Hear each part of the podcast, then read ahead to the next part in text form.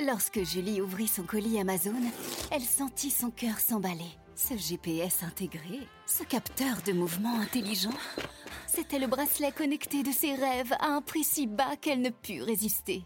Ça mérite bien 5 étoiles. Des super produits et des super prix, découvrez nos super offres dès maintenant sur Amazon.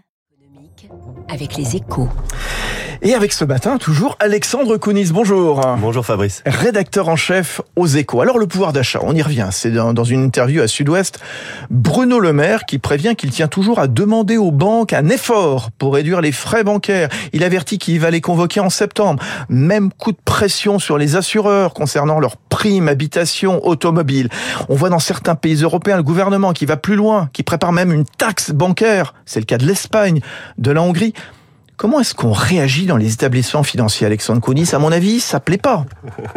non, ça plaît pas trop. La Fédération bancaire française, Fabrice, est immédiatement montée au créneau hier pour euh, répéter combien ses membres, en finançant en partie la hausse du taux du livret A, rendaient déjà du pouvoir d'achat aux Français, un argument que les banquiers martèlent depuis plusieurs semaines, croyaient-ils, avec efficacité.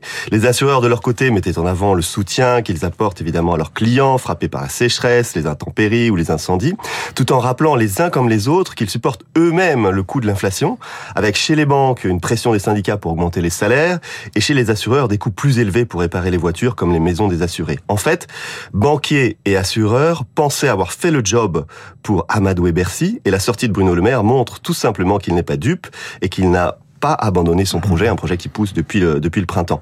Quant à la Fédération bancaire européenne, elle ne décolère pas contre les projets plus radicaux de taxation bancaire annoncés en Espagne et en Hongrie, des projets jugés injustifiée et discriminatoire dont elle redoute et évidemment qu'il fasse tache d'huile. Alors quand même, euh, Alexandre Kounis, euh, France, Espagne, Hongrie, est-ce que les gouvernements ont raison de demander aux établissements financiers, et puis même les pétroliers par exemple, de verser leur écho sous une forme ou sous une autre pour euh, aller tenter de soutenir le pouvoir d'achat de leurs concitoyens? Qu'est-ce que vous en dites Alors chacun, Fabrice, pourra juger, et évidemment tentant pour les gouvernements de mettre à contribution les secteurs qui bénéficient de ce qui pourrait s'analyser hein, comme une, une rente de situation. Hein, qui leur permet de, de, réaliser temporairement des super profits, comme les géants de l'énergie avec la guerre en Ukraine ou les banques avec la remontée des taux d'intérêt.